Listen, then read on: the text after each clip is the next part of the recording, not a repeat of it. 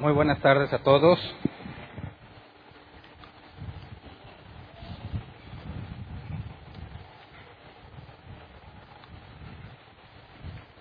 Vamos a continuar con nuestro estudio. El objetivo para hoy es el capítulo 6. Los sellos. ¿Se acuerdan que el, domingo vimos que el cordero era digno de tomar el rollo y desatar sus sellos? Y analizamos lo que implicaba ese rollo y todo el contexto bíblico que puede tener en cuanto a el significado y cómo el cordero fue alabado por toda la creación y reconocido como digno, ¿verdad?, de tomar el rollo y por consecuencia recibir las riquezas, la gloria, todo lo que sabemos que implicaba la redención de la tierra. Y nos estábamos situando, déjenme escribir el, nuestro mapa, estábamos tratando de ubicarnos según el capítulo que analizamos. Y vimos que al momento en que el rollo es tomado por el cordero y por la todo el contexto bíblico que vimos en cuanto a la redención de la tierra y la profecía de que la tierra sería redimida, vimos que marcaba el inicio de las cosas que sucederían después de estas, y lo tendríamos que ver aquí. En el principio, recordemos también que habíamos visto que al final de la semana 69, después de la semana 69 se le quitaría la vida al Mesías. Y luego teníamos una última semana y vimos que a partir del capítulo 4 Jesús le dice a Juan, sube acá y te mostraré las cosas que han de suceder después de estas. Entonces, en la clase pasada vimos cómo Jesús era digno de tomar el rollo, lo tomaba y lo abría y sabíamos que estaba sellado con siete sellos. Y en el capítulo 6 vamos a ver seis de los siete sellos y vamos a leerlo completo el capítulo para luego ir analizándolo verso por verso. Eh, versión Reina Valera 1960. Vi cuando el Cordero abrió uno de los sellos y oí a uno de los cuatro seres vivientes decir con, como con voz de trueno, ven y mira. Y miré y aquí un caballo blanco, y el que lo montaba tenía un arco, y le fue dada una corona, y salió venciendo y para vencer. Cuando abrió el segundo sello, oí el segundo ser viviente que decía, ven y mira. Y otro caballo, Bermejo. Salió otro caballo bermejo, y al que lo montaba le fue dado poder de quitar de la tierra la paz, y que se matasen unos a otros, y se le dio una gran espada.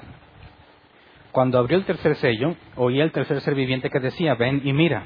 Y miré, y aquí un caballo negro, y el que lo montaba tenía una balanza en la mano. Y oí una voz en medio de los cuatro seres vivientes que decía, dos libras de trigo por un denario, y seis libras de cebada por un denario, pero no dañes el aceite ni el vino cuando abrió el cuarto sello, oí la voz del cuarto ser viviente que decía, ven y mira. Miré y aquí un caballo amarillo, y el que lo montaba tenía por nombre muerte, y el Hades le seguía, y le fue dada potestad sobre la cuarta parte de la tierra, para matar con espada, con hambre, con mortandad y con las fieras de la tierra. Cuando abrió el quinto sello, vi bajo el altar las almas de los que habían sido muertos por causa de la palabra de Dios y por el testimonio que tenían. Y clamaban a gran voz diciendo, ¿hasta cuándo, Señor, santo y verdadero, no juzgas y vengas nuestra sangre en los que moran en la tierra? Y se les dieron vestiduras blancas y se les dijo que descansasen todavía un poco de tiempo hasta que se completara el número de sus consiervos y sus hermanos, que también habían de ser muertos como ellos.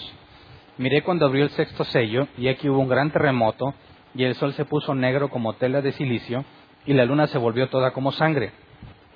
Y las estrellas del cielo cayeron sobre la tierra, como la higuera deja caer sus higos cuando es sacudida por un fuerte viento. Y el cielo se desvaneció como un pergamino que se enrolla, y todo monte y toda isla se removió de su lugar. Y los reyes de la tierra y los grandes, los ricos, los capitanes, los poderosos y todo siervo y todo libre se escondieron en las cuevas y entre las peñas de los montes, y decían a los montes y a las peñas, Caed sobre nosotros y escondednos del rostro de aquel que está sentado sobre el trono y de la ira del Cordero, porque el gran día de su ira ha llegado, y ¿quién podrá sostenerse en pie? Bueno, como vemos, abarca seis sellos este capítulo. El capítulo siete hace una pausa antes de que se abra el séptimo sello y hasta el capítulo ocho se ve el séptimo sello. el objetivo es analizar los seis sellos y tratar de ubicarlos en nuestro mapa, partiendo de la información que ya hemos encontrado. Habíamos visto que a media semana pasaba algo, ¿verdad? ¿Se acuerdan? Hoy lo vamos a repasar brevemente. Entonces, a la hora que se abren los sellos, nos dice cómo cada uno de los cuatro seres vivientes invita a Juan a ver lo que hace cada uno de los cuatro jinetes que estamos eh, nombrados aquí. Y bueno, los jinetes del Apocalipsis es un tema muy difundido, muchos, aunque no sean creyentes, conocen ese tema, lo ves en cómics, lo ves en películas, en todas partes. Pero eh, al analizar a detalle y tratar de ubicarlo en tiempo, tendríamos que determinar, sobre todo, quién es el primer jinete, que es el caballo blanco que sale venciendo y para vencer. Porque dice el versículo 1 y 2, vi cuando el Cordero abrió uno de los sellos, uno de los siete, ¿verdad? Y oí a uno de los cuatro seres vivientes que decía como con voz de trueno, ven y mira. Y miré, y aquí un caballo blanco, y el que lo montaba tenía un arco, y le fue dada una corona, y salió venciendo y para vencer. Ahora, este que vence, o sale venciendo y para vencer en un caballo blanco, muchos aseguran que se trata de Jesús, ¿verdad? El punto interesante aquí a considerar es que sabemos que cuando Jesús venga establecerá la paz. Y el asunto es que este primer jinete del caballo blanco trae una paz que no dura mucho tiempo porque los siguientes jinetes terminan con la paz. Entonces, si este fuese Jesús, no podría cumplir las profecías que hablan de la paz y de la abolición del pecado, porque despuesito de él vendrían otros jinetes que acaban con la paz que establece este. Así que no puede ser Jesús. Aparte, tendríamos, tenemos evidencia en Apocalipsis 19, vamos a Apocalipsis 19, versículo 11 al 16, donde se nos narra cómo es identificado Jesús cuando viene a la tierra. Dice, entonces vi el cielo abierto y aquí un caballo blanco y el que lo montaba se llamaba fiel y verdadero. Y con justicia juzga y pelea. Sus ojos eran como llamas de fuego y había en su cabeza muchas diademas. Y tenía un nombre escrito que ninguno conocía sino él mismo. Estaba vestido de una ropa teñida en sangre y su nombre es el Verbo de Dios. Y los ejércitos celestiales, vestidos de lino finísimo, blanco y limpio, le seguían en caballos blancos. De su boca sale una espada aguda para herir con ella las naciones, y él le regirá con vara de hierro, y él pisa el lagar del vino del furor y del aire del Dios Todopoderoso. Y en su vestidura y en su muslo tiene escrito este nombre, Rey de Reyes y Señor de Señores. Así que esta descripción, en lo único que se parece al primer jinete es en el caballo blanco, ¿verdad? en lo demás no. Ahora, este eh, capítulo 19 nos dice que Jesús desciende justo después de la cena de bodas del Cordero. Y cuando Jesús desciende, todo el mundo está preparado para pelear con él. Y no es el contexto que encontramos en Apocalipsis 6, cuando viene el primer jinete en caballo blanco. Así que, según el propio Apocalipsis, es imposible que ese primer jinete del caballo blanco sea Jesús. No es posible, no cuadra. Así que, ¿quién es este primer jinete? Ahora, considerando que la, paz que Él va a establecer no va a durar mucho tiempo, tendríamos que entonces recordar lo que vimos cuando estudiamos el capítulo de Daniel 9. Vamos a Daniel 9, versículo 27. Daniel 9, 27 dice, y por otra semana confirmará el pacto con muchos. A la mitad de la semana hará cesar el sacrificio y la ofrenda. Después, con la muchedumbre de las abominaciones, vendrá el desolador hasta que venga la consumación y lo que está determinado se derrame sobre el desolador. Así que en la profecía de Daniel, en la última semana, se narra que habrá uno que a la mitad, como marqué ahí en rojo, cesará el sacrificio y la ofrenda, ¿verdad? Pero primero confirmará el pacto con muchos. Hará un pacto. Así que durante la primera semana está profetizado que uno hará un pacto con muchos y nos da todavía más información sobre este personaje en particular. Vamos a Zacarías 11, 16 al 17, donde hace referencia a un pastor que Dios levantará que no cuidará las ovejas, sino hará lo contrario. Dice, porque aquí yo levanto en la tierra a un pastor que no visitará las perdidas, ni buscará la pequeña, ni curará la perniquebrada, ni llevará la cansada a cuestas, sino que comerá la carne de la gorda y romperá sus pezuñas. Ay del pastor inútil que abandona el ganado, hiera la espada su brazo y su ojo derecho, del todo se secará su brazo y su ojo derecho será enteramente oscurecido. Esa es una profecía sobre un pastor que va a ser levantado por Dios. Ahora, ¿qué relación tiene esto con aquel que ha de venir en la última semana y que hará un pacto con muchos? Bueno, esta profecía de un pastor que se levantará nos da eh, la pauta de lo que va a suceder después, y ahorita vamos a ligarlo con más información que nos da Daniel, para entender cómo este hombre que está profetizado se le va a entregar autoridad para hacer y deshacer y aún para vencer a los santos. Y eso nos da la conexión con lo que estamos leyendo, por ejemplo, en Zacarías, y si vamos a Salmos 55, versículo 20 y 21, dice, extendió el inicuo sus manos contra los que estaban en paz con él, violó su pacto. Los dichos de su boca son más blandos que mantequilla, pero guerra hay en su corazón, suaviza sus palabras más que el aceite, más ellas son espadas desnudas. Ahora sabemos que esto no tuvo un cumplimiento en el periodo en el que se escribió. Así que es algo que está pendiente, como muchas otras cosas que vienen en los salmos. Jesús utilizó un salmo para demostrar que a pesar de que fue escrito en el periodo de vida de David, no aplicó ni sucedió durante el periodo de vida de David. Cuando le preguntaron que a Jesús le cuestionaron sobre su proclamación como hijo de Dios, Jesús dijo, les hace una pregunta, ¿verdad? Si la profecía dice que el Mesías sería hijo de David, ¿por qué dice David que el Señor le dijo a su Señor, siéntate a mi diestra hasta que ponga a tus enemigos por estrado de tus pies? Dice, si el Mesías es hijo de David, ¿cómo es que David le dice Señor? Demostrando que ese salmo hablaba sobre algo futuro, no algo que sucedió en el tiempo de David, sino que hacía referencia al Mesías.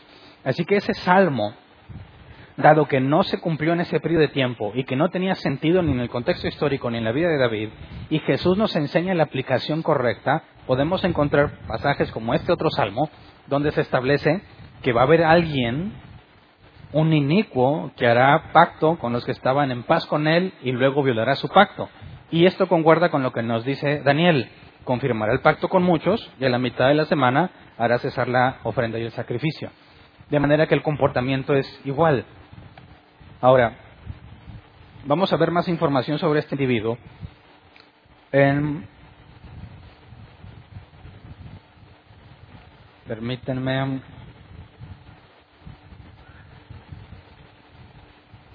Daniel 8, 9 al 12. Daniel 8, 9 al 12. Dice, y de uno de ellos salió un cuerno pequeño que creció mucho al sur y al oriente y hacia la tierra gloriosa y se engrandeció hasta el ejército del cielo y parte del ejército de las estrellas echó por tierra y las pisoteó. Aún se engrandeció contra el príncipe de los ejércitos y por él fue quitado el continuo sacrificio y el lugar de su santuario fue echado por tierra. Y a causa de la prevaricación le fue entregado el ejército junto con el continuo sacrificio y echó por tierra la verdad e hizo cuanto quiso y prosperó. Así que aquí tenemos a Daniel profetizando también la visión que se le permitió ver y vemos que está haciendo referencia al mismo individuo que quitará la ofrenda y el sacrificio. Está hablando del mismo personaje que se manifestaría en la última semana. Entonces, si nos regresamos a Apocalipsis, veamos que el caballo, el jinete del caballo blanco no es Jesús, pero coincide con lo que Daniel nos dijo que pasaría en la primera mitad. Alguien se le va a dar autoridad aún para vencer los santos, y lo vamos a leer. Pero este hombre, hasta lo que hemos leído ahorita, hará un pacto con muchos y en la mitad de la semana lo quebrantará. Estaba profetizado que alguien sería levantado por Dios, pero en lugar de pastorear, va a beneficiarse y va a matar a las ovejas. También vimos que un inicuo iba a ser levantado, haría un pacto de paz y luego violaría su pacto. Así que el este hombre a quien normalmente se le llama el anticristo,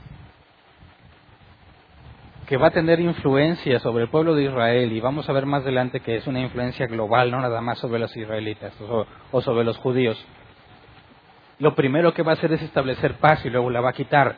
Y tenemos que en Apocalipsis el jinete del caballo blanco sale venciendo y para vencer.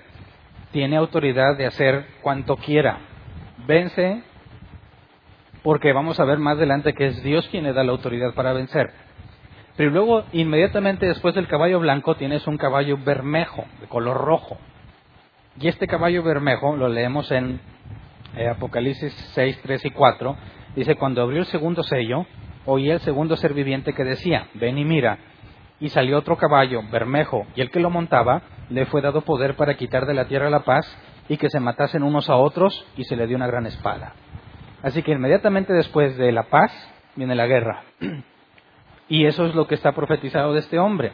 Traerá un pacto de paz y luego quebrantará su pacto y traerá guerra. Y va a hacer y deshacer como él quiera.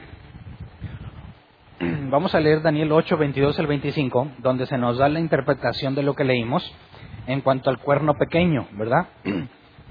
Gracias a Dios, tanto en Daniel 7, Daniel 8, Daniel 9, Daniel nos platica la visión está viendo bestias o está viendo machos cabríos. Y luego nos da la interpretación para que no agarremos monte tratando de ponerle significado a esas cosas, sino que nos da la interpretación de lo que vio. Y lo que vamos a leer aquí en Daniel 8, 22 al 25 es lo que se debe interpretar de ese cuerno pequeño que se extendió, extendió su poder y llegó a sentirse muy importante. Dice, versículo 22 al 25. Y en cuanto al cuerno que fue quebrado, y sucedieron cuatro en su lugar, significa que cuatro reinos se levantarán de esa nación, aunque no con la fuerza de él. Y al fin del reinado de estos, cuando los transgresores lleguen al colmo, se levantará un rey altivo, de rostro y entendido en enigmas. Y su poder se fortalecerá, mas no con fuerza propia, y causará grandes ruinas, y prosperará, y hará arbitrariamente, y destruirá a los fuertes y al pueblo de los santos. Con su sagacidad hará prosperar el engaño en su mano y en su corazón se engrandecerá y sin aviso destruirá muchos y se levantará contra el príncipe de los príncipes, pero será quebrantado, aunque no por mano humana. Así que aquí vemos que inmediatamente de que se manifiesta el jinete del caballo blanco, viene la guerra, tal cual está predicho de este rey altivo que traería paz y después destrucción. Así que los primeros dos jinetes tiene que ver con lo que ya estaba profetizado que sucedería de un hombre que se levanta a establecer paz y luego hace guerra. Entonces, por eso tenemos al caballo blanco que sale venciendo y para vencer, porque se le dio autoridad, y aunque más adelante Apocalipsis nos va a detallar un poco más esa parte, bueno, después de eso, esa autoridad que tiene la va a usar para hacer guerra. Y viene un periodo muy difícil en todo este periodo. Cuando hablamos de la gran tribulación, tendríamos que ser un poco más detallados a la hora de preguntar si la iglesia pasará la gran tribulación. Habría que decir primero a qué le llamas gran tribulación. ¿A todo este periodo? ¿A esta mitad nada más o a la segunda mitad? Entonces, ¿alguien puede decir, la iglesia pasará la gran tribulación? Muchos dicen sí, ok, ¿cuál? ¿Bajo el mando del anticristo? o bajo la ira del Cordero, que es lo, que leímos al final del capítulo. Porque vimos al final del capítulo, y ahorita lo vamos a analizar con más detalle, que al abrir el sexto sello, todos se esconden entre las peñas diciendo, ha llegado el día de la ira de Dios y del Cordero. Así que la autoridad, ay perdón, la autoridad que se le da al anticristo, él hace y deshace aquí cuanto quiere y puede matar y vencer a los santos. Pero todas las plagas y las tribulaciones que van a vivir los de acá no son por, por el anticristo, sino por Jesucristo mismo. Entonces la pregunta es, ¿la iglesia pasará la tribulación que el anticristo traerá? ¿La ira de Jesucristo? ¿Las dos o ninguna? ¿Me explico? Entonces la pregunta que nos planteamos al principio, ¿la iglesia pasará la gran tribulación pues bueno. Y los que dicen que se van a la mitad, dicen, la tribulación bajo el anticristo la van a vivir, la ira del Cordero no. Los que dicen que se van al final, dicen las dos, bajo el anticristo y la ira del Cordero. Y el que dice ninguna es porque se va al principio. Ni la tribulación que trae el anticristo, ni la ira de Dios y del Cordero. Entonces, Lo digo porque es muy común cuando dicen la iglesia pasará la gran tribulación. Bueno, ¿cómo defines gran tribulación? ¿Cuál periodo? ¿Ambos? ¿Uno? ¿De qué lado? Y en base a eso puedes determinar distintas posturas. Pero bueno, veamos un poco más de información en cuanto a esto, porque después de que hay paz, viene guerra, como estaba profetizado. Primera de Tesalonicenses 5, del 1 al 3, dice, pero acerca de los tiempos y de las ocasiones no tenéis necesidad, hermanos, de que yo os escriba, porque vosotros sabéis perfectamente que el día del Señor vendrá así como ladrón en la noche. Cuando digan paz y seguridad, entonces vendrá sobre ellos destrucción repentina, como los dolores a la mujer encinta, y no escaparán. Ahora, este pasaje algunos lo utilizan para decir que, que Jesucristo está, o que Pablo está diciendo que Jesús va a venir acá. Al final, cuando digan que el día del Señor será después de la destrucción repentina, ¿verdad? Cuando digan paz y seguridad, vendrá sobre ellos destrucción repentina, como a los dolores a la mujer encinta y no escaparán. Entonces dicen, bueno, si el día del Señor hace referencia al arrebatamiento de la iglesia, que tendrías que probar que eso significa, porque aquí no dice, ¿verdad?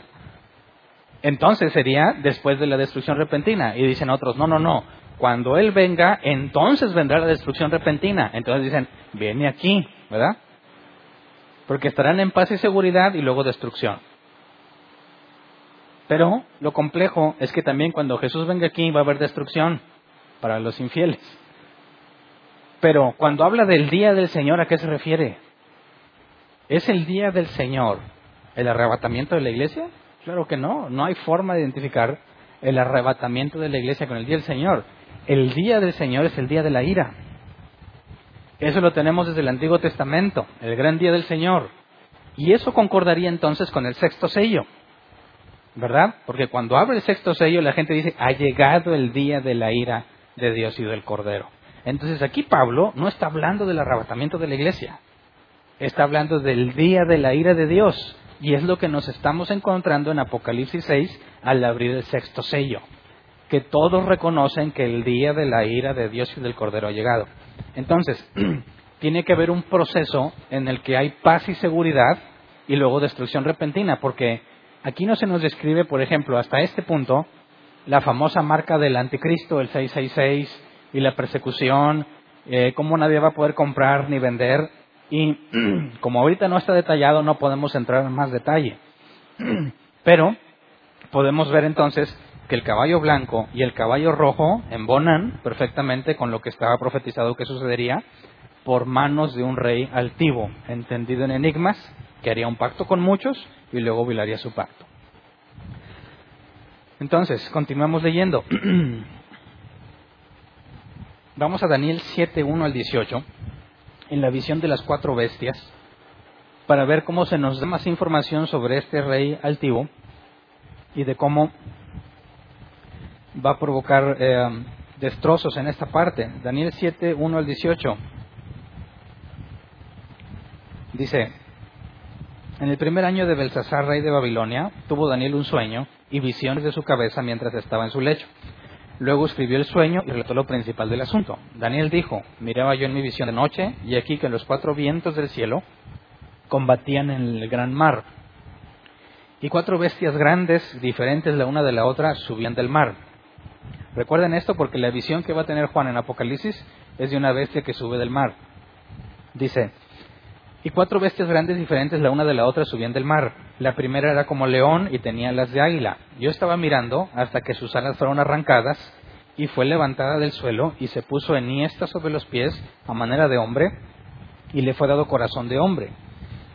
y aquí otra, otra segunda bestia, semejante a un oso, la cual se alzaba de un costado más que del otro y tenía en su boca tres costillas entre los dientes, y le fue dicho así, levántate, devora mucha carne.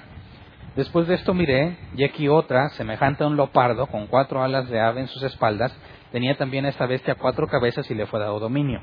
Después de esto miraba yo en las visiones de la noche, y aquí la cuarta bestia, espantosa y terrible y en gran manera fuerte, la cual tenía unos dientes grandes de hierro, devoraba y desmenuzaba, y las obras hollaba con sus pies, y era muy diferente de todas las bestias que vi antes de ella, y tenía diez cuernos.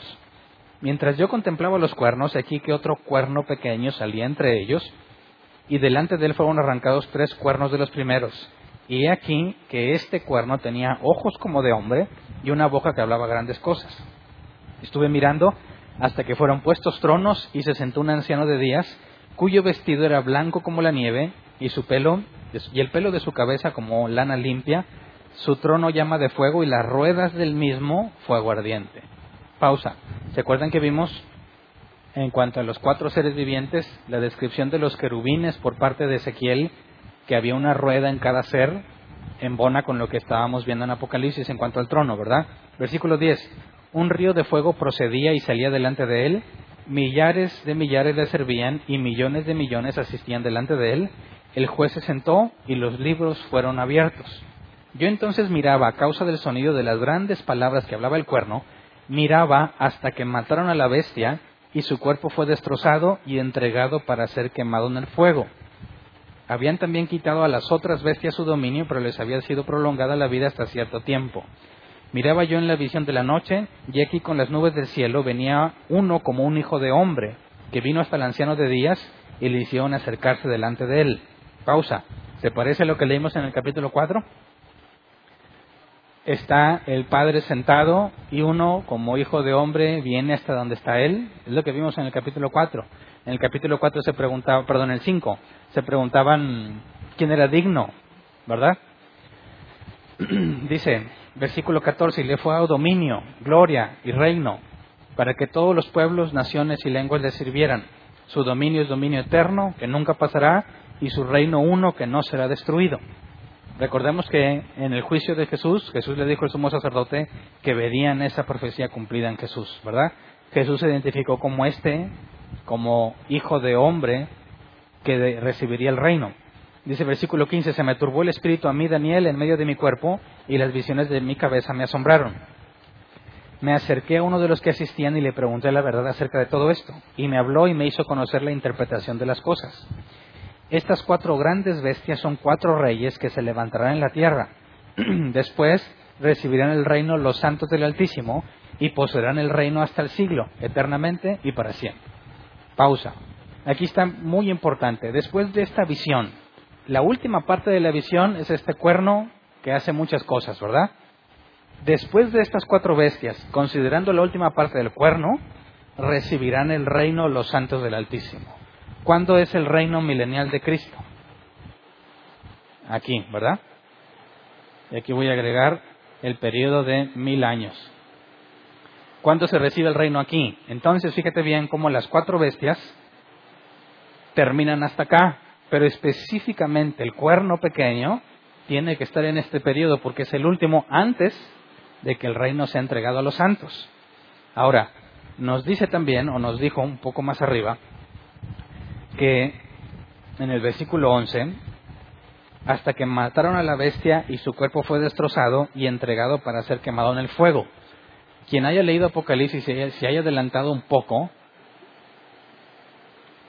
hay algo aquí que tiene que ver con el lago de fuego, ¿verdad? Satanás es encerrado por mil años y los otros dos, tanto el anticristo como el falso profeta, son echados al lago de fuego. ¿Qué es lo que dice Daniel? Que sucedería esa parte. Entonces fíjate cómo la visión que tuvo Juan armoniza con lo que está diciendo Daniel. Entonces, leamos ahora el resto del capítulo, del 19 en delante, ya que se le da la interpretación de las bestias que estaba viendo. Gracias a Dios, porque si no, qué locuras podríamos interpretar de estas cosas, ¿verdad? Si se la dejara al criterio de cada quien. Versículo 19 dice, entonces tuve deseo de saber la verdad acerca de la cuarta bestia, que era tan diferente de todas las otras, espantosa en gran manera, que tenía dientes de hierro y uñas de bronce, que devoraba y desmenuzaba, y las obras hollaba con sus pies. Asimismo, acerca de los diez cuernos que tenía en su cabeza, y del otro que le había salido, delante del cual había caído tres. Y este mismo cuerno tenía ojos y boca que hablaba grandes cosas y parecía más grande que sus compañeros y veía yo que este cuerno hacía guerra contra los santos y los vencía. Hasta que vino el anciano de días y se dio el juicio a los santos del Altísimo y llegó el tiempo y los santos recibieron el reino. Dijo así, la cuarta bestia será un cuarto reino en la tierra, el cual será diferente de todos los otros reinos, y toda la tierra devorará, trillará y despedazará. ¿De qué periodo está hablando? De este. Y los diez cuernos significa que de aquel reino se levantarán diez reyes y tras ellos se levantará otro, el cual será diferente de los primeros y a tres reyes derribará. Y hablará palabras contra el Altísimo y a los santos del Altísimo quebrantará. Y pensará en cambiar los tiempos y la ley y serán entregados en su mano hasta tiempo, tiempos y medio tiempo. ¿Hasta dónde? Hasta la mitad. Por eso sabemos que es en este periodo. ¿Me explico? Ahora, versículo 28, pero se sentará el juez y le quitará su dominio para que sea destruido y arruinado hasta el fin, y que el reino y el dominio y la majestad de los reinos debajo de todo el cielo sea dado al pueblo de los santos del Altísimo, cuyo reino es reino eterno, y todos los dominios le servirán y obedecerán. Así, aquí fue el fin de, de, sus palabras. En cuanto a mí, Daniel, mis pensamientos me turbaron y mi rostro se demudó, pero guardé el asunto en mi corazón. Así que vemos entonces claramente que en este periodo va a haber mucha matanza y gran tribulación, ¿verdad? Por manos del anticristo. De su mano, que recibe autoridad de parte de Dios para hacerlo. Aunque no es directamente de parte de Dios, sino que Dios le da autoridad a Satanás y Satanás le da autoridad al anticristo, pero lo veremos en capítulos más adelante como lo describe Apocalipsis. Entonces, vemos claramente que el jinete del caballo blanco y el jinete del caballo bermejo o rojo hace referencia al pacto de paz y luego a la guerra que va a traer este mismo individuo. Sigamos leyendo en Apocalipsis. Apocalipsis 5 al 6, cuando abrió el tercer sello, oí al tercer, oí al tercer ser viviente que decía, ven y mira. Y miré y aquí un caballo negro, y el que lo montaba tenía una balanza en la mano, y oí una voz de en medio de los cuatro seres vivientes que decía, dos libras de trigo por un denario, y seis libras de cebada por un denario, pero no dañes el aceite ni el vino. Ahora, ¿cómo podríamos interpretar este color negro? Vamos a Lamentaciones 5.10 donde nos da un detalle interesante sobre el color negro. Lamentaciones 5.10, nuestra piel se ennegreció como un horno a causa del ardor del hambre. Y supuestamente hay documentación histórica sobre las hambrunas que ha habido por las guerras o por plagas y se constata que realmente las personas que están sufriendo de una desnutrición severa, su piel se ennegrece. Así que sería una consecuencia lógica. Si viene paz y luego una enorme guerra y matanza, por consecuencia viene un periodo de hambruna. Y es lo que dice. Recordemos que el denario, hablando en el Nuevo Testamento, era el salario por el jornal de un día, ¿verdad? Y nos dice que dos libras de trigo por un denario y seis libras de cebada por un denario, pero no dañes el aceite ni el vino, implicaría que el trabajo completo de un jornal es para comprar un poco de alimento de trigo, ¿verdad? Dos libras de trigo, o por el mismo dinero seis libras de cebada. Ahora, si tú fueses un padre de familia y tuvieses el denario porque trabajaste ese día, ¿qué comprarías? ¿Trigo o cebada? Con trigo te compras dos libras, con cebada seis. ¿Qué comprabas? ¿Trigo o cebada? Cebada, porque la situación está muy crítica. Y resulta que en el contexto histórico, la cebada se consumía desde el punto de vista de que era un grano de inferior calidad comparado con el trigo y por eso era más barato. Pero lo que nos está diciendo aquí, que concuerda con el color negro, es que la hambruna es tal que la gente solamente trabaja para comprar comida, no le alcanza para nada más. La crisis está muy grave, el hambre está muy grave y la gente estaría comprando grano de menor calidad para consumir a causa de los excesivos costos.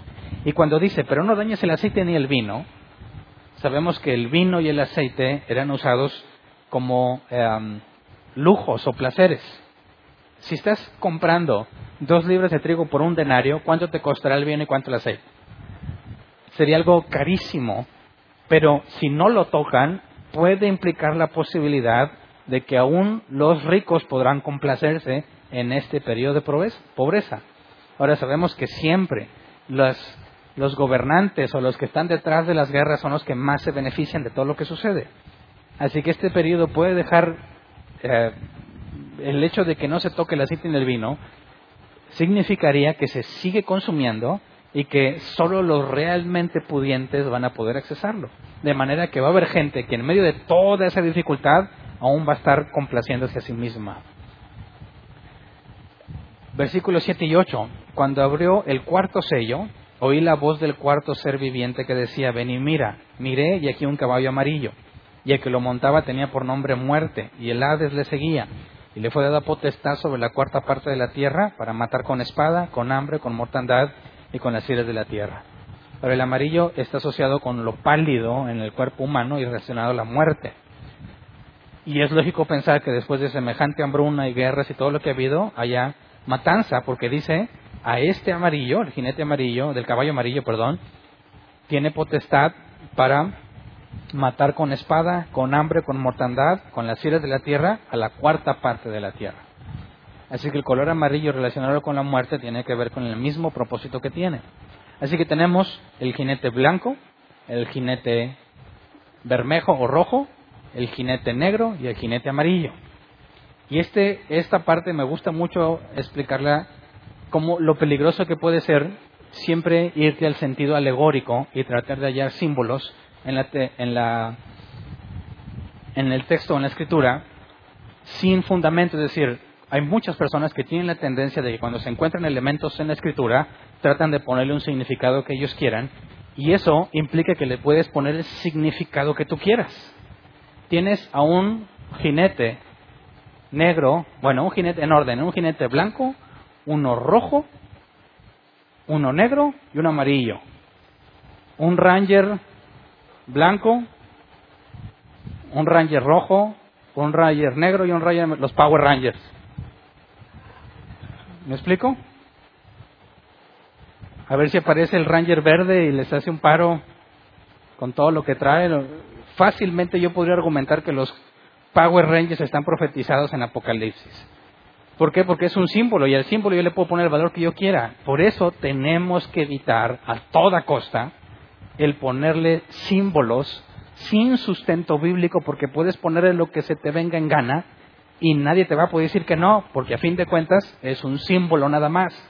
Por eso cuando leemos Apocalipsis, estoy resaltando que lo que menciona Daniel en cuanto al cuerno pequeño, en cuanto al rey altivo, el mismo Daniel nos explica la interpretación. No es una interpretación mía, es la interpretación propia de quien lo escribió, de quien recibió la visión. Y lo que estamos nosotros tratando de entender en base al jinete blanco y todo eso, no estoy sacándolo de mi idea de una revelación, ni tampoco de una revelación que Dios me dio, en el sentido de que no esté fundamentada en la escritura, no, lo estamos sacando de los ejemplos bíblicos y estoy demostrando que las profecías que encontramos en Daniel, en Zacarías, en el Salmo 55, embonan muy bien con lo que está aquí en Apocalipsis. Así que no estoy haciendo lo mismo, ¿verdad? Estoy basándolo en lo que la escritura dice. Ahora, vamos a ver el quinto sello, Apocalipsis 6, 9 al 11. Cuando abrió el quinto sello, vi bajo el altar las almas de los que habían sido muertos por causa de la palabra de Dios y por el testimonio que tenían. Pausa. Recordemos que estaba dicho por Daniel que en este periodo iba a poder matar a los santos, ¿verdad? Quebrantarlos, vencerlos. Tenía autoridad para eso.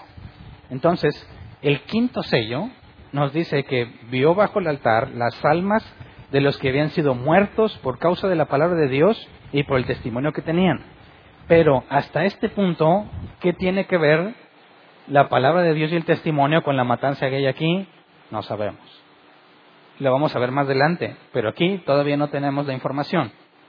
Ya nos está adelantando Juan que por causa de la palabra y el testimonio están padeciendo, pero nos lo va a platicar capítulos más adelante. ¿Ok?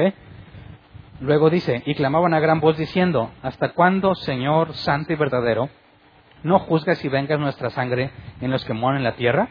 Y se les dieron vestiduras blancas y se les dijeron que descansasen todavía un poco de tiempo hasta que se completara el número de sus consiervos y sus hermanos que también habían de ser muertos como ellos. Entonces, ¿son estos a quienes se les da vestiduras blancas la iglesia? Algunos ven este pasaje y dicen, ya ves, en base a lo que estamos analizando, toda esa matanza va a estar en este periodo, ¿verdad?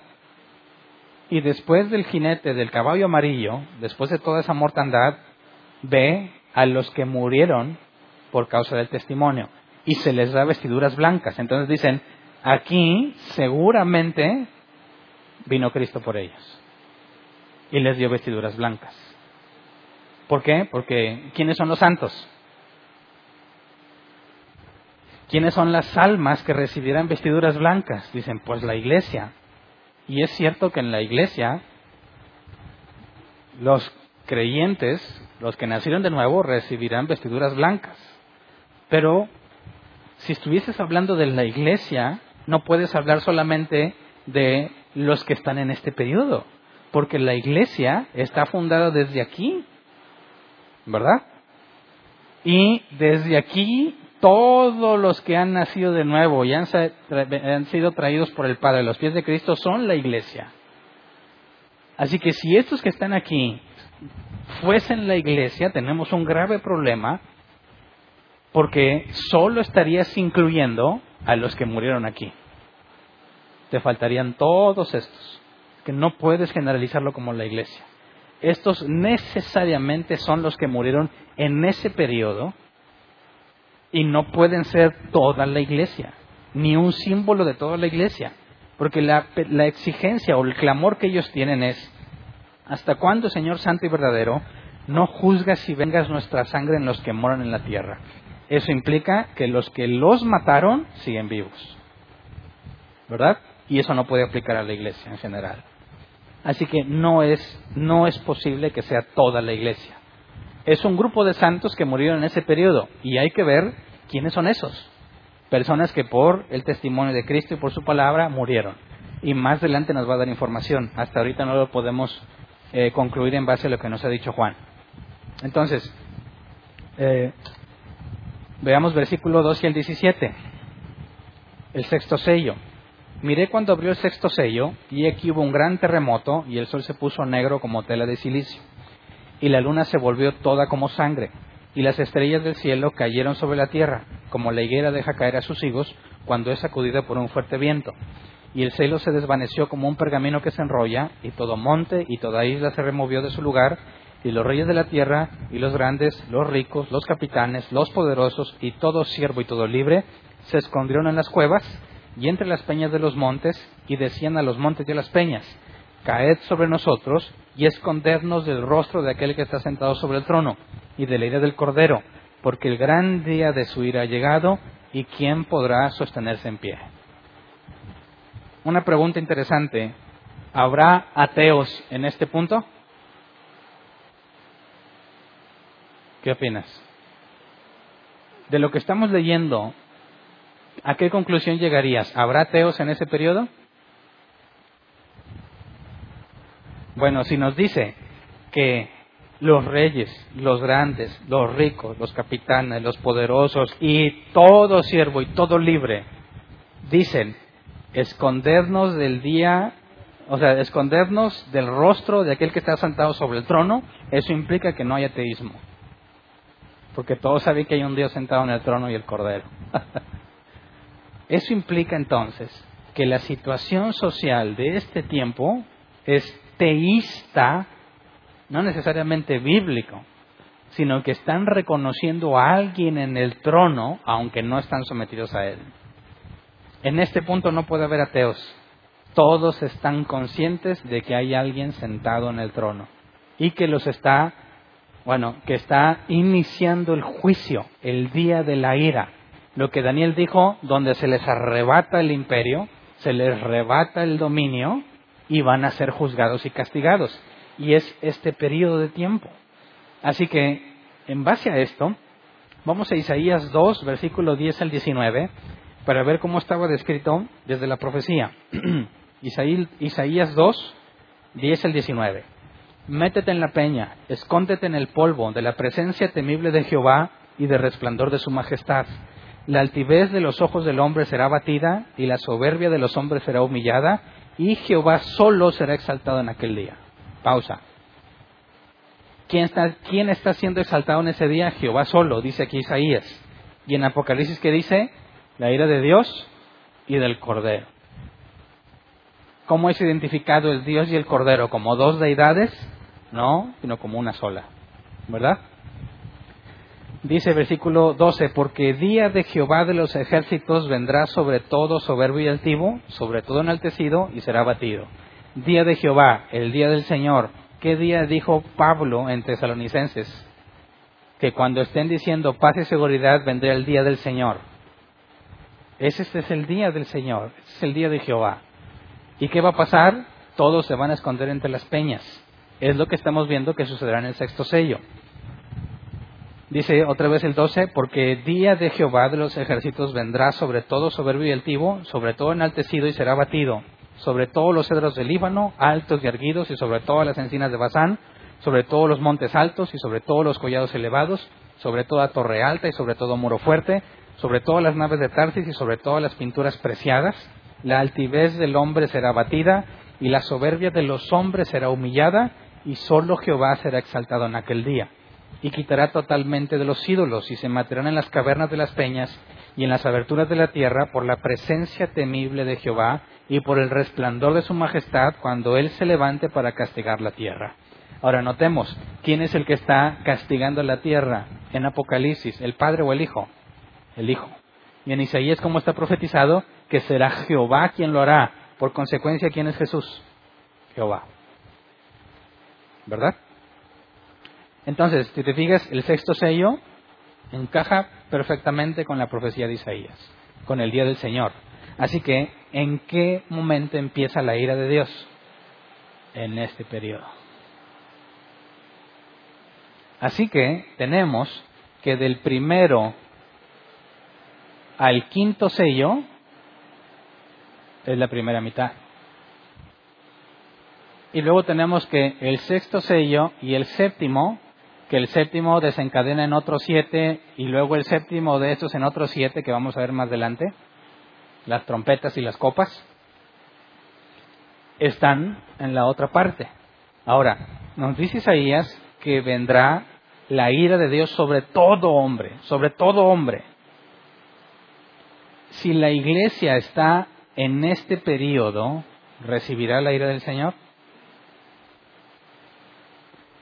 ¿Sería Dios justo para castigar en la ira, en el día de su ira, a los que ha limpiado con la sangre de Cristo?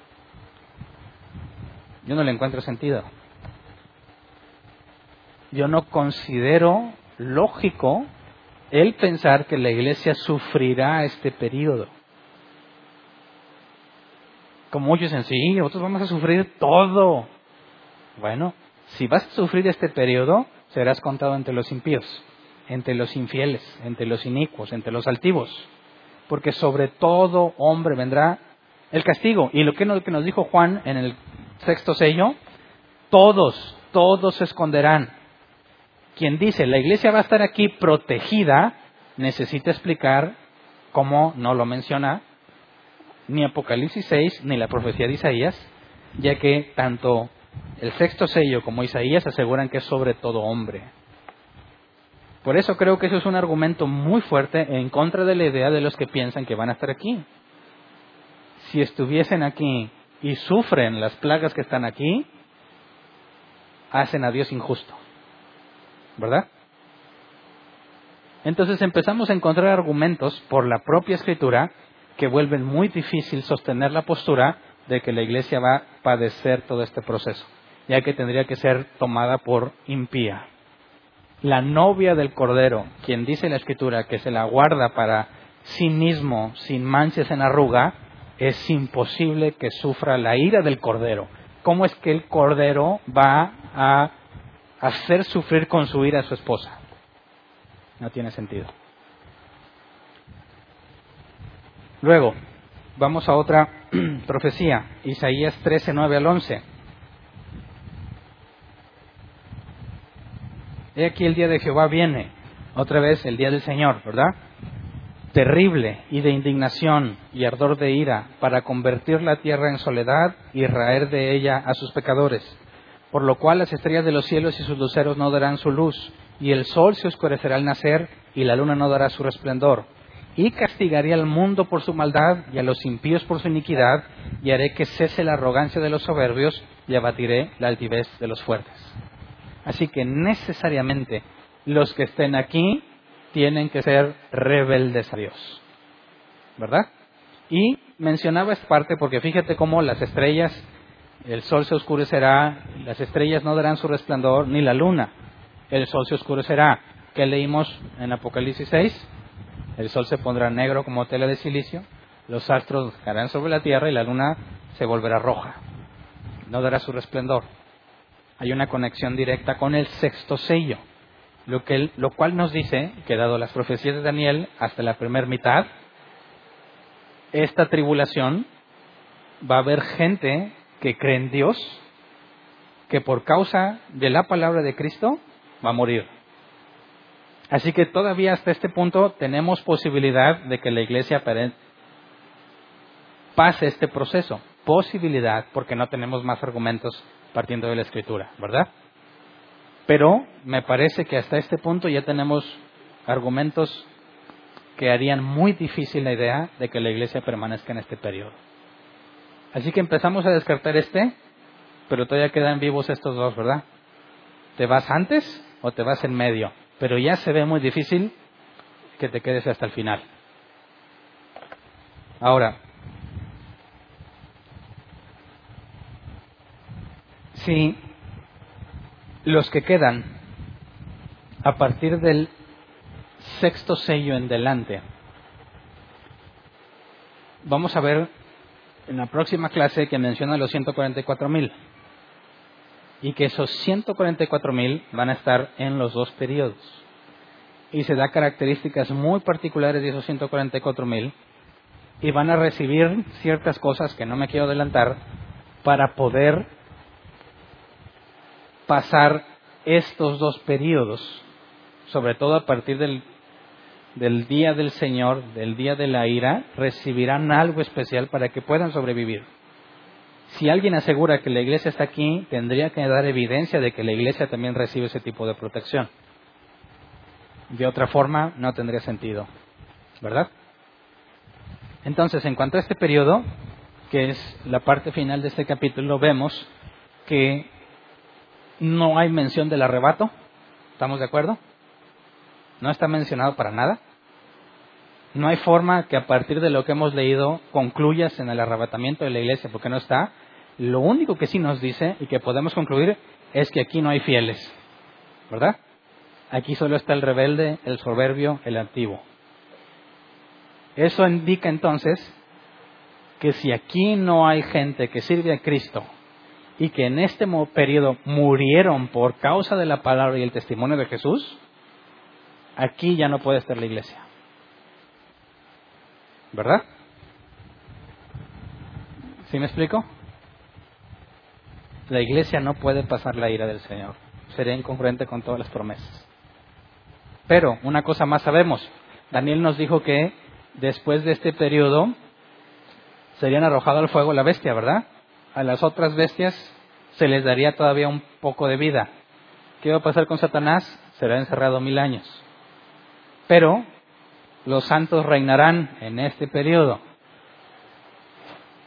Surgió una pregunta, creo que la clase pasada o antepasada, sobre quién reinarán. ¿Verdad? Alguien preguntaba, bueno, si nada más van a quedar los de Dios y va a haber reyes, ¿se van a gobernar entre ellos? No, si leímos las promesas, si recuerdo las promesas de Apocalipsis 3, bueno, 2 y 3, una de las promesas dice, y eh, se sentarán en mi trono, dijo Jesús, como a mí me ha sido dado sentarme con mi Padre, y reinarán sobre las naciones y las regirán con vara de hierro. Y ese regir con vara de hierro implica por la fuerza. Eso implica que no vas a estar reinando sobre creyentes, no vas a estar reinando sobre los hijos de Dios, porque ellos no tienen que ser obligados a, a servirle a Dios. Los que queden de este periodo, porque tiene que haber sobrevivientes que entren acá, sobre los cuales se reinará. Pero aún no tenemos información, simplemente estamos concluyendo en base a las profecías que hemos visto. En el caso de Daniel, si se va a entregar el reino y según las profecías de lo que Jesús prometió a la iglesia, se va a gobernar sobre ellos con vara de hierro, entonces aquí va a haber gente que necesita ser obligada a obedecer a Dios. ¿De dónde salen esos? Más adelante daremos información para tratar de concluir qué onda con ellos. ¿Ok? Y bueno, dado que el siguiente capítulo implicaría mucha información, ya no lo quise abarcar hoy porque no alcanzaríamos con el tiempo, ya sería muy extenso. Entonces vamos a dejarlo hasta aquí el día de hoy y si Dios quiere el domingo analizamos el capítulo 7, el tema de los 144 mil. Cómo los testigos de Jehová interpretan ese pasaje y cómo podemos sacar nosotros conclusiones bíblicas al respecto. ¿Ok? Muy bien. Vamos a ponernos de pie y vamos a orar.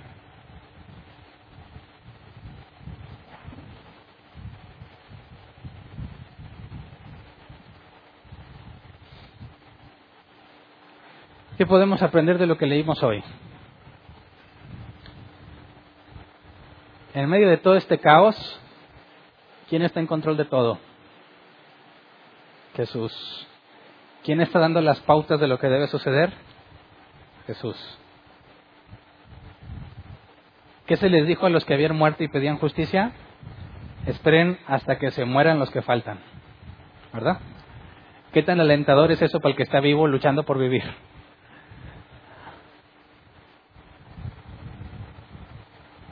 Dices, no, pues me voy a morir. Para poder estar con ellos falta que se mueran unos. ¿Son malas noticias o buenas noticias? Ojo, tu esperanza no puede estar puesta en lo que tú deseas. Tu esperanza no puede estar basada en que Dios cumpla lo que le pides. Nuestra esperanza está basada en que pase lo que pase, sucedió porque así lo quiso Dios. ¿Me explico? Y cuando nos enfrentamos a crisis, a enfermedades, a dificultades, y tendemos a desesperanzarnos, porque la situación no es favorecedora, porque parece que ni siquiera Dios podría arreglar todos mis errores, entonces tenemos que recordar lo que estamos aprendiendo.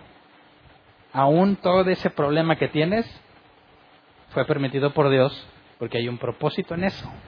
Él está bajo bueno, Él está por encima de todo y todo está bajo su control.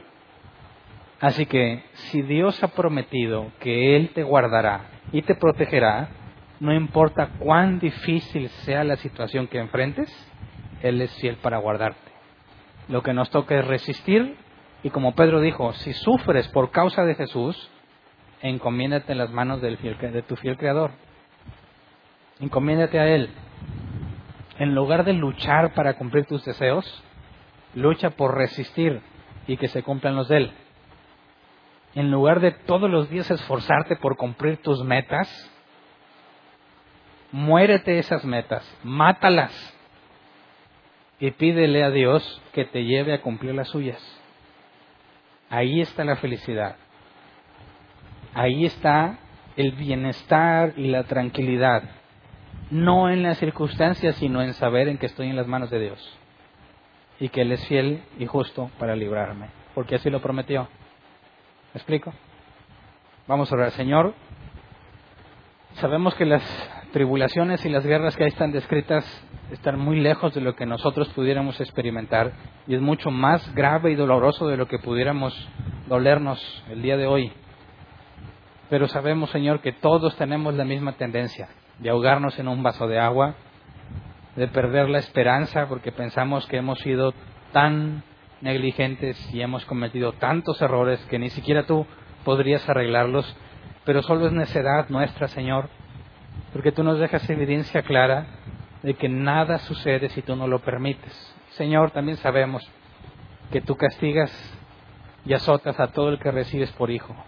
Así que concédenos, Padre, que en lugar de vernos desesperados, sin esperanza por la situación que enfrentamos, que podamos verlo como tú lo dices, como tú lo ves, Señor.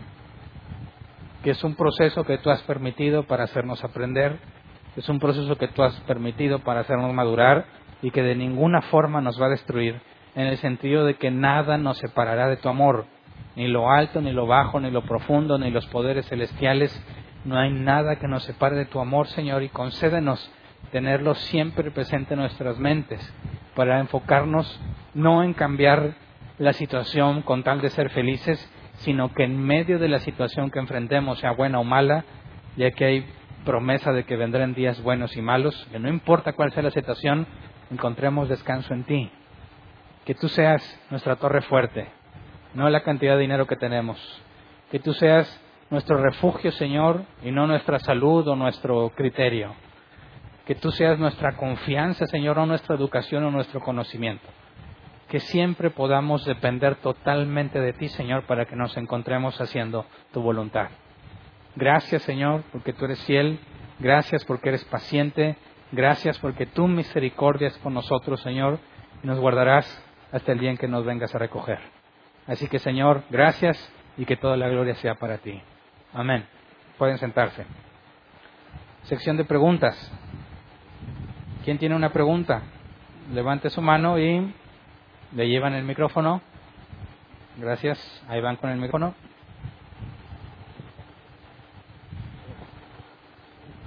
Buenas noches. Buenas noches. Eh, mi pregunta es eh, referente ahí al versículo 9. No sé si me estoy adelantando o esta pregunta está fuera del estudio, pero, pero habla más o menos de lo mismo.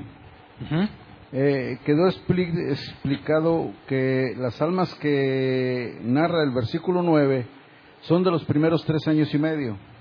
Está comprendido. Pero hoy en día, este, eh, es muy común oír decir, ya está con el Señor.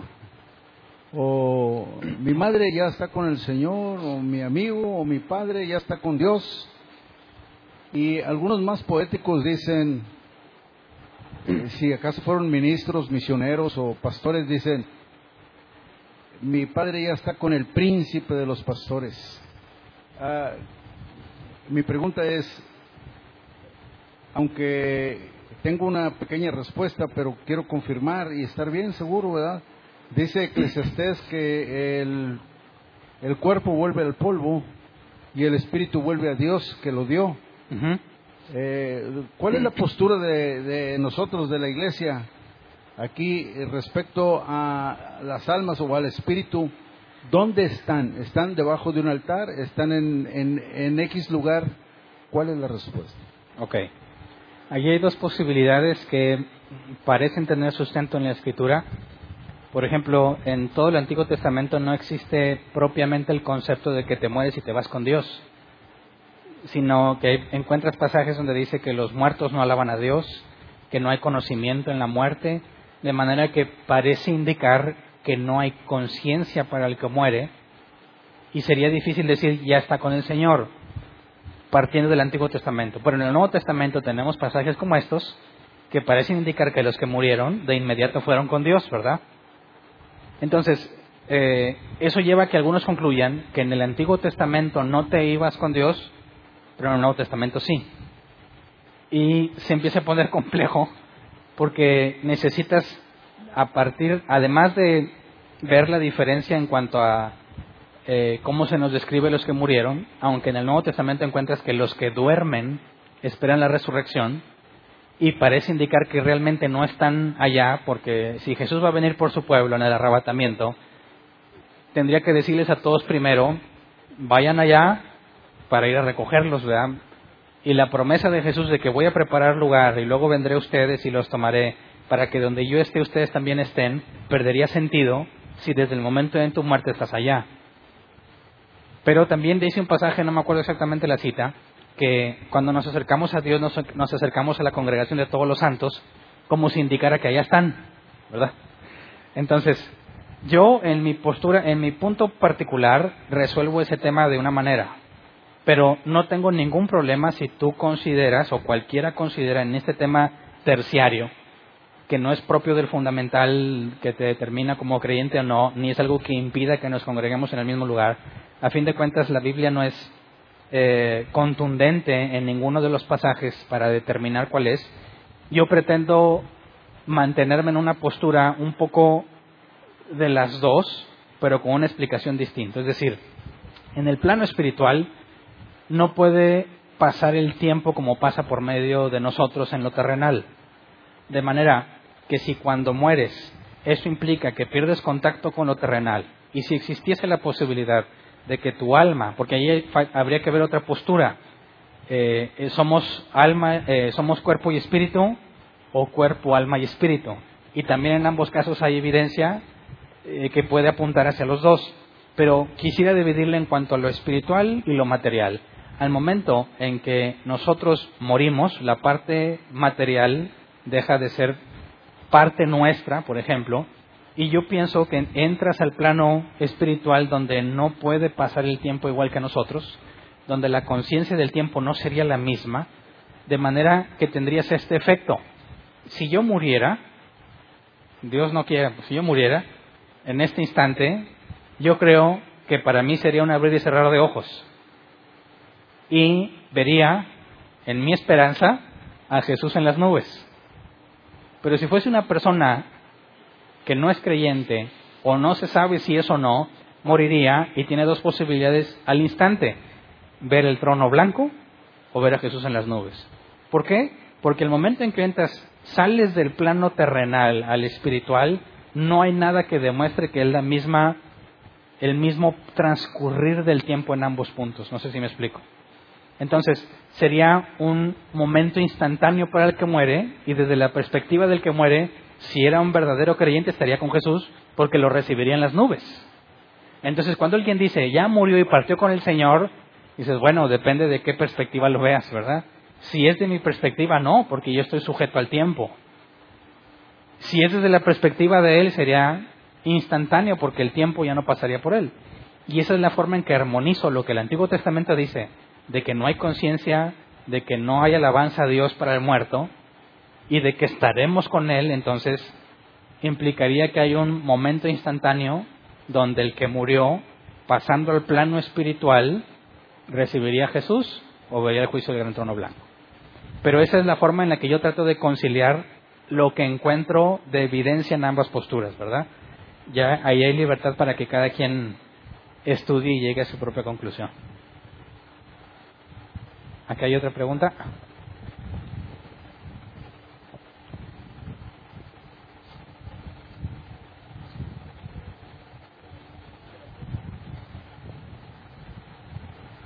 Buenas noches. Buenas noches. Este, en la primer mitad de los de los siete años eh, va, ahí es donde va a haber la persecución de la iglesia.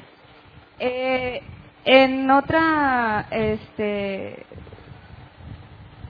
eh, otro día que se comentó que eran los que iban a tener la segunda oportunidad. O sea, esa es mi pregunta eh, ellos son los que van a ser perseguidos, los que no se van a querer poner la marca de, la bestia. Y, ah. es que como no hemos hablado nada de eso, ah.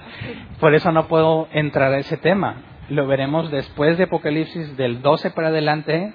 Vamos a encontrar información sobre la marca de la bestia, información sobre qué es lo que pasa en ese proceso y empezaríamos a sacar conclusiones. Si tú dices que la iglesia pasará por aquí, entonces tendrías que tener la postura de que te vas a la mitad, ¿verdad? Pero si la iglesia se va al principio, esos que se quedan no son iglesia. Entonces, existiría la posibilidad de que en el día anterior a que inicie la última semana, alguien no fuese creyente, pero empieza a ver que se manifiesta el anticristo y la marca de la bestia dice, no, espérate, Dios le concede arrepentimiento y le hace nacer de nuevo o ser fiel en este periodo, es como si tuviera una segunda oportunidad. Y hay muchos creyentes que hacen videos para sus familias explicándoles que dado que ellos piensan que se van al inicio, sus familiares ya no los encontrarían y no habría explicación de por qué ya no están. Así que se graban a sí mismos y les dejan un video para que en caso de que eso suceda, ven el video y les tratan de dar explicación detallada de lo que acontecerá aquí, con la esperanza de que Dios les conceda entender y arrepentirse. Pero no puedo meterme en estos detalles porque todavía no tengo información, ¿verdad? No tendría forma como sostenerlo bíblicamente hablando. Más adelante lo vemos. ¿Alguien más?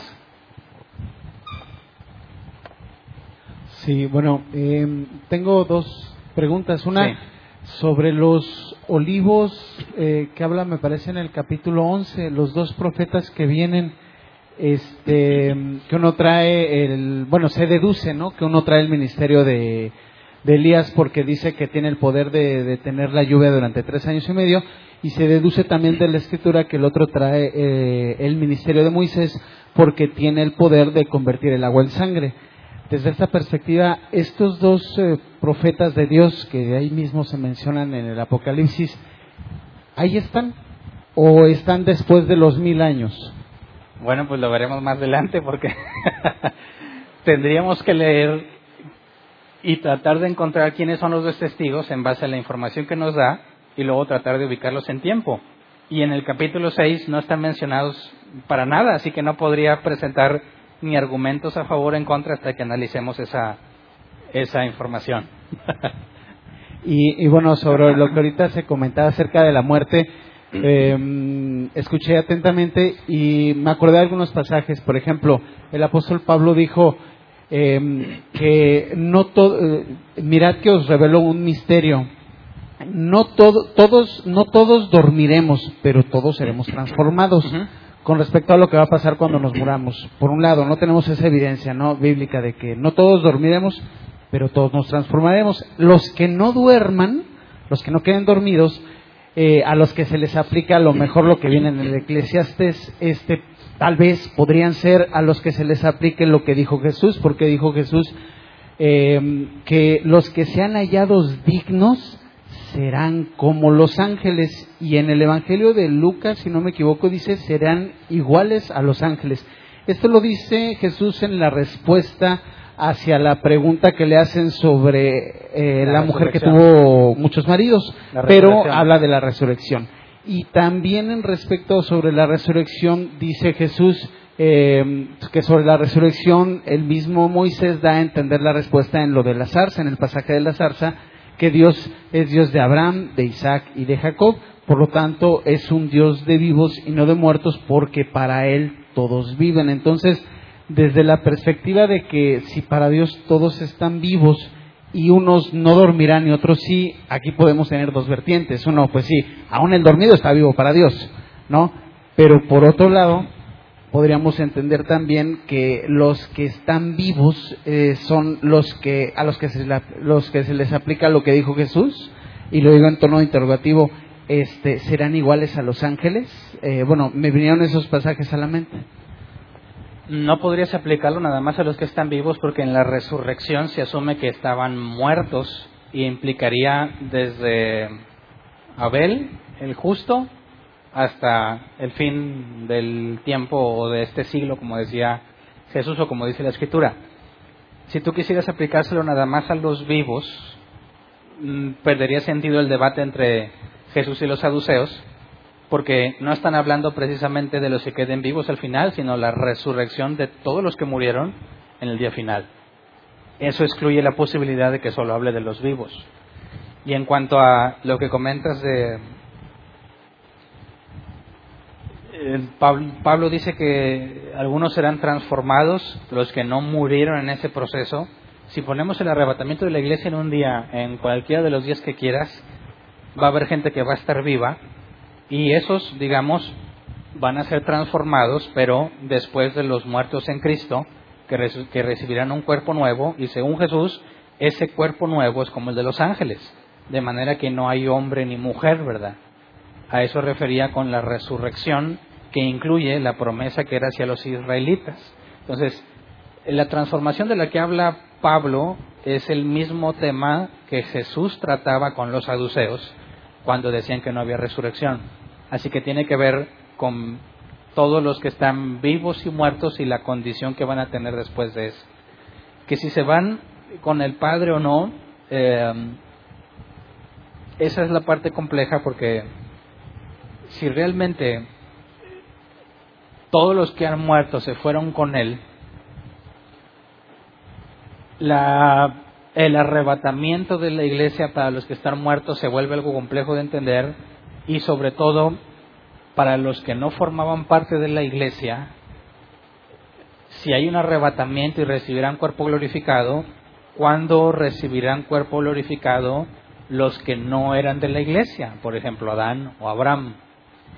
Entonces, necesito que nos metamos más al tema de esos periodos para poder obtener más información y de ahí empezar a argumentar para tratar de ubicar en cuanto al arrebatamiento de la iglesia, cómo podríamos interpretar a Israel, que no es parte de la iglesia, en qué momento resucitaría. Es un hecho que la promesa es que todos van a resucitar, ¿verdad?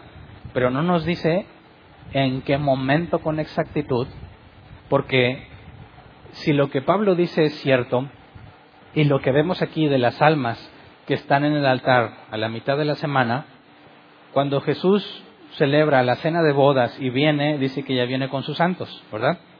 Y va a venir y va a descender sobre Jerusalén. Y las profecías dicen, y me estoy adelantando un poco, que cuando venga el Salvador, entonces los levantará de sus tumbas. Eso haría imposible que hayan resucitado antes. Entonces, ese es el tipo de cosas que vamos a ver más adelante, a ver cómo podemos resolverlas de una manera bíblica. ¿Me explico? Y, eh, perdón, y aún falta un, un tema que, bueno, ya he escuchado más de 70 videos de esta iglesia en internet y, se me hace muy interesante, por eso cuando puedo vengo. Este, hay un tema que, mm, que, nunca he escuchado que se mencione aquí, a pesar de que esta es la iglesia que más abierta he escuchado, ¿no? Que se menciona la, un poco la perspectiva judía, la perspectiva atea, la perspectiva agnóstica, la perspectiva gnóstica, etcétera hay una perspectiva que no he escuchado que se escuche, pero que también existe. Y mm, eh, me ha adentrado también en esa perspectiva, la reencarnativa, es decir, el judaísmo, eh, pues secciones del judaísmo eh, creen en la reencarnación, incluso desde la perspectiva de los testigos de Jehová, cuando sea, este, precisamente me parece que el reinado de estos mil años, van a resucitar en cuerpos de carne y hueso. Este, y que pues eh, no va a haber hambre porque va a haber abundancia de grano en todo este tiempo y todo eso. Pero entonces precisamente van a reencarnar, aunque no utilizan esa palabra y hacen todo lo posible por todos los medios a, a toda costa de no utilizar la palabra reencarnar como si fuera un gran pecado, porque en, precisamente en el versículo de los Hebreos 9:27 dice, y de la manera que está establecido para todos los hombres, que mueran una sola vez, y después de esto al juicio, precisamente por ese versículo eh, se toma como bandera eh, superpoderosa para rebatir cualquier tema de reencarnación. Sin embargo, los que están metidos en este tema utilizan otros versículos en donde te ponen a pensar y dices, oye, eso no lo había pensado. Entonces, el tema de la reencarnación también toma cierta relevancia, ¿no? Bueno, habría que definir reencarnar. Reencarnar no es el mismo cuerpo, resucitar sí. Lo que la escritura menciona en cuanto a la resurrección hace referencia al mismo cuerpo. De manera que Lázaro resucitó, y Jesús resucitó, pero en el caso de los que forman parte de los hijos de Dios, no habla de una resurrección eh, en cuanto a la misma materia, pero en el caso de Jesús seguían reconociéndolo como Jesús. Así que la Biblia no habla de reencarnación, porque el reencarnar implica que puedes venir en una vaca. ¿Me explico? La resurrección es que sigues siendo tú mismo tu cuerpo, tu mismo ser. Por eso, si alguien trata de fundamentar la reencarnación en la Biblia, no hay nada que hable de reencarnar, porque reencarnar implica que no vienes necesariamente como tú. Vienes como otra persona, con una vida totalmente distinta, nacerías de otra forma y pierdes toda la esencia que tenías como individuo, de manera que complicas el tema del juicio.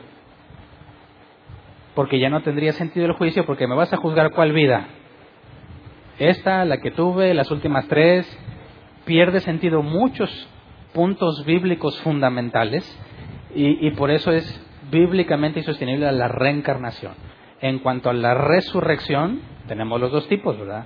Lázaro murió dos veces, ¿verdad? Jesús una sola vez, pero la, la resurrección de Jesús es con un cuerpo glorificado y es lo que diferencia, pero no reencarnación. Muy bien. ¿Alguien más? Acá hay otra pregunta.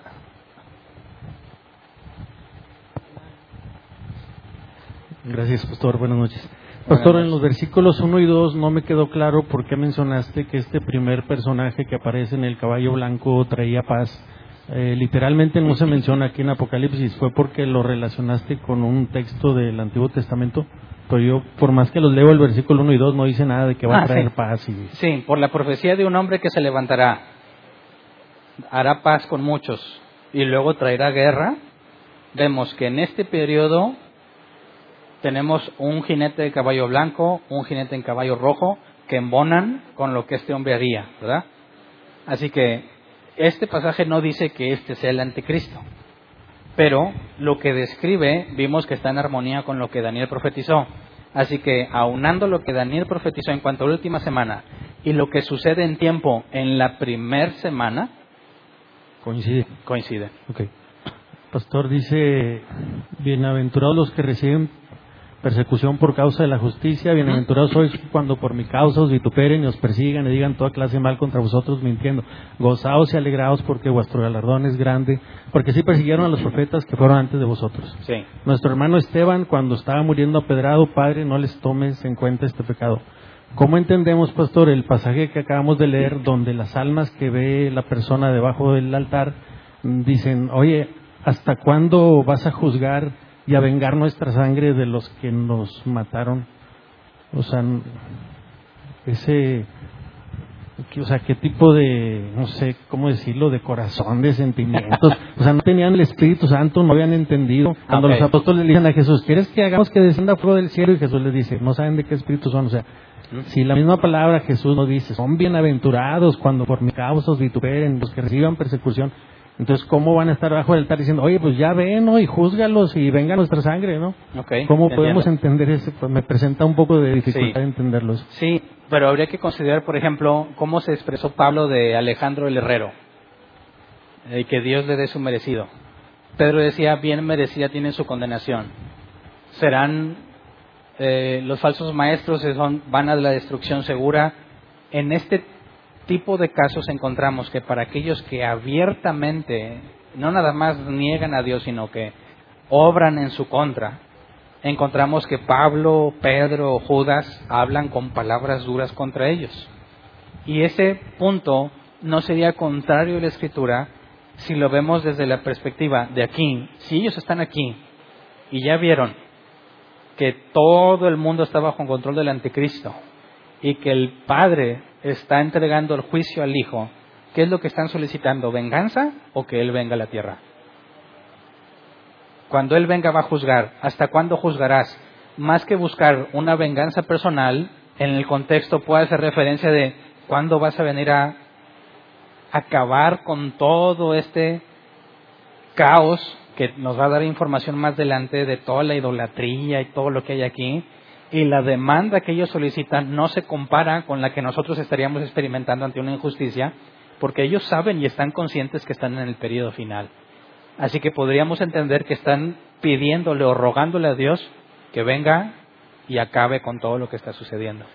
Eh, La última, pastor. Respecto al comentario que haces referente a que si la iglesia o los santos, por así decirlo, eh, estuvieran en la segunda parte, en la segunda mitad de, esas, eh, de la semana 70, mencionaste algo así como que no coincide o no concuerda, porque entonces haríamos a un Dios, por así decirlo, injusto, que permite que sus santos estén durante, Sufriendo la ira. durante su ira, ¿verdad?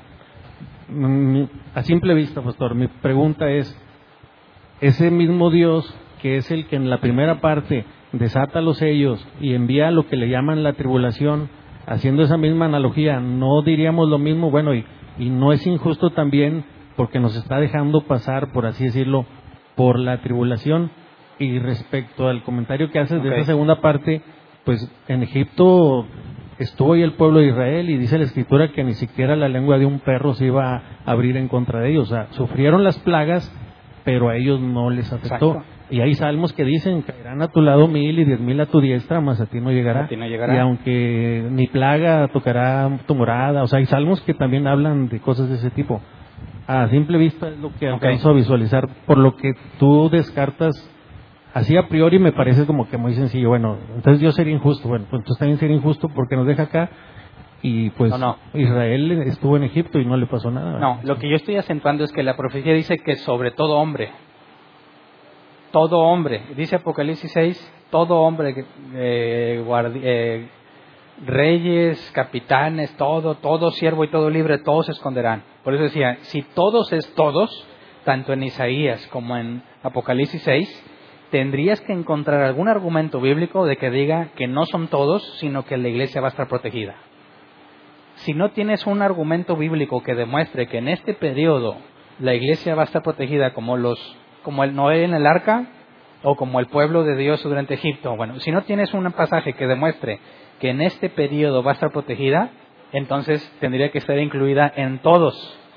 Y si la incluyes en todos, entonces hace a Dios injusto, porque claramente dice que sobre el rebelde, el soberbio y los va a humillar. Y eso no aplicaría para con sus hijos, que no tienen esa naturaleza.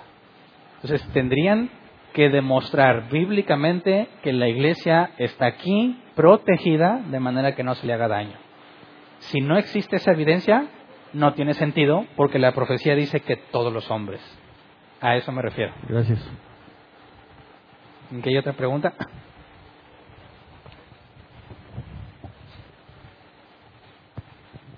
Buenas noches. Buenas noches.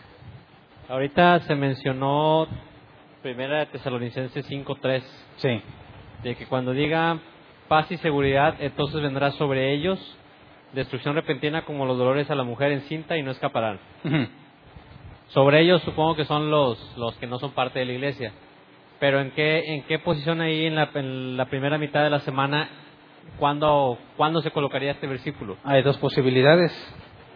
Pueden decir paz y seguridad aquí porque no ha pasado nada, o pueden decir paz y seguridad aquí. Donde no pueden decir paz y seguridad es acá. ¿Verdad? Sí, bueno, escritas, bueno, entendí que se hizo alusión a que era en la mitad, pero si hay, hay paz y seguridad en esas 13 o en la mitad de esa semana, Ok. hay paz y hay guerra para contra los santos. Por eso yo decía, si Pablo dice el día del Señor, tiene que ser aquí. Yo dije, algunos ven el día del Señor como el arrebatamiento. Y digo, no puede ser. Pues, bueno, también ahí no, pues, yo no entiendo que diga el día del Señor, dice, entonces vendrá sobre ellos destrucción repentina. Sí. A lo mejor ellos son los, los, los que andan haciendo, de- persiguiendo a los santos, ¿no? Bueno, si considera las parábolas de Jesús, ¿cuándo va a venir a, a- Cuando venga dice que va a llamar a cuentas a sus siervos, ¿verdad?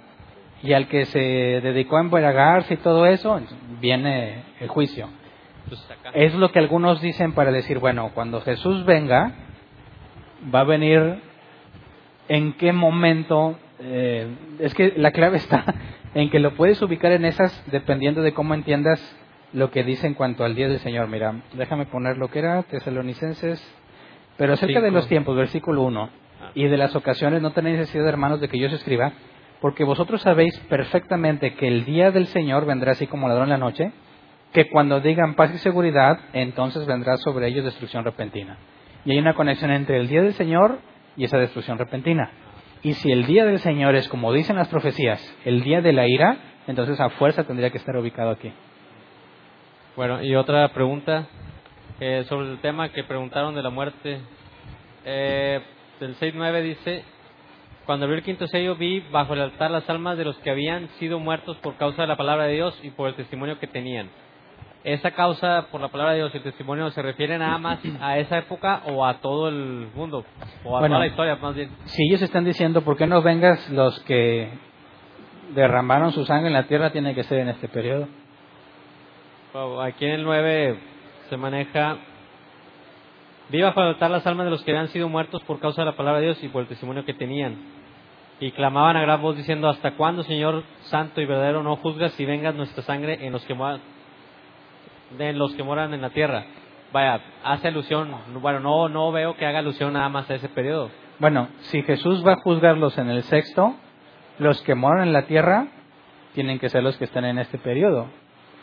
No puede estar hablando de todos los tiempos porque ya no están morando sobre la tierra. Entonces, bueno, ahí en cuanto a la, a la pregunta que es el hermano de este lado, esos que están clamando, que su sangre clama, se podría entender así, también está Abel, que fue muerto. No podría ser Abel porque no, no tiene nada que ver con los que moran sobre la tierra. Porque el juicio ahí solo los que están vivos. No es el juicio del gran trono blanco donde serán juzgados todos. es solamente los que están vivos en la tierra.